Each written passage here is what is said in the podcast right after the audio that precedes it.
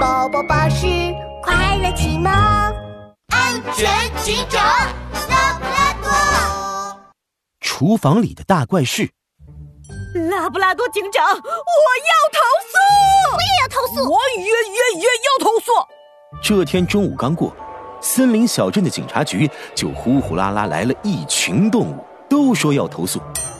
拉布拉多警长的眉毛都皱成八字了。哎，大家都要投诉，投诉谁啊？我们要投诉欢欢喜喜大饭店。啊，欢欢喜喜大饭店怎么了？拉布拉多警长，欢欢喜喜大饭店偷工减料，欺骗我们消费者。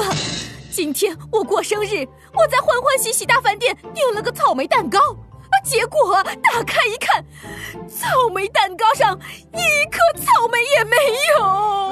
呃，没错，还有我的红烧肉，就一个盘子，上面一块肉也没有。我的龙虾饭也是，全是饭，根本没有龙虾。什么？这也太奇怪了！我现在就去欢欢喜喜大饭店。拉布拉多警长连忙来到欢欢喜喜大饭店。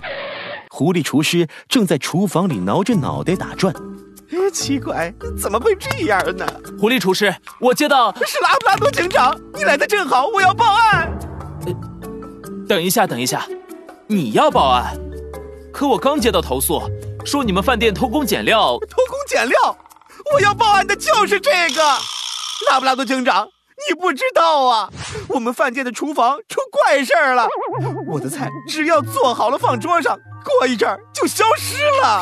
啊，消失？没错，真不是我偷工减料，是菜自己消失了。拉布拉多警长，再这样下去，我的饭店就要关门了。狐狸厨师急得尾巴都炸毛了。拉布拉多警长摸了摸下巴，狐狸厨师。你别急，我先调查一下，看看到底是怎么回事。拉布拉多警长检查了厨房，他发现厨房的门窗都关得好好的，排气管上面也没有被动过的痕迹。奇怪，做好的菜不可能自己消失，一定是被人偷走了。小偷是怎么进厨房的呢？就在这时，拉布拉多警长注意到放菜品的桌上有几道浅浅的刮痕。他抬头一看，发现桌子正对着屋顶上的天窗。拉布拉多警长乌黑的圆眼睛一下子亮了起来。哦，原来是这样！狐狸厨师，你能现在做道菜吗？啊，现在？拉布拉多警长，现在才下午三点，你肚子就饿了？呃，不不不，我可没肚子饿。我想我已经解开这个案子的真相了。狐狸厨师做了一道红烧鱼，放在桌上。诱人的香气从天窗飘了出去。就在这时，一只圆滚滚、胖乎乎的大肥猫爬上了饭店的房顶。它轻手轻脚的走到天窗旁。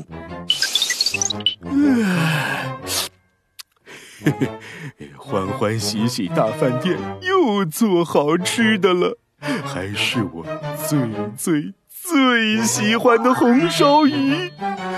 我这就把它钓上来。喵！大肥猫拿出一根鱼竿，推开天窗，它鱼竿一垂，像钓鱼一样，没几下就把盘子里的红烧鱼钓起来了。红烧鱼真好吃！喵！原来是你这个小偷！你赔我的鱼，赔我的菜，赔我的草莓！糟了，被发现了！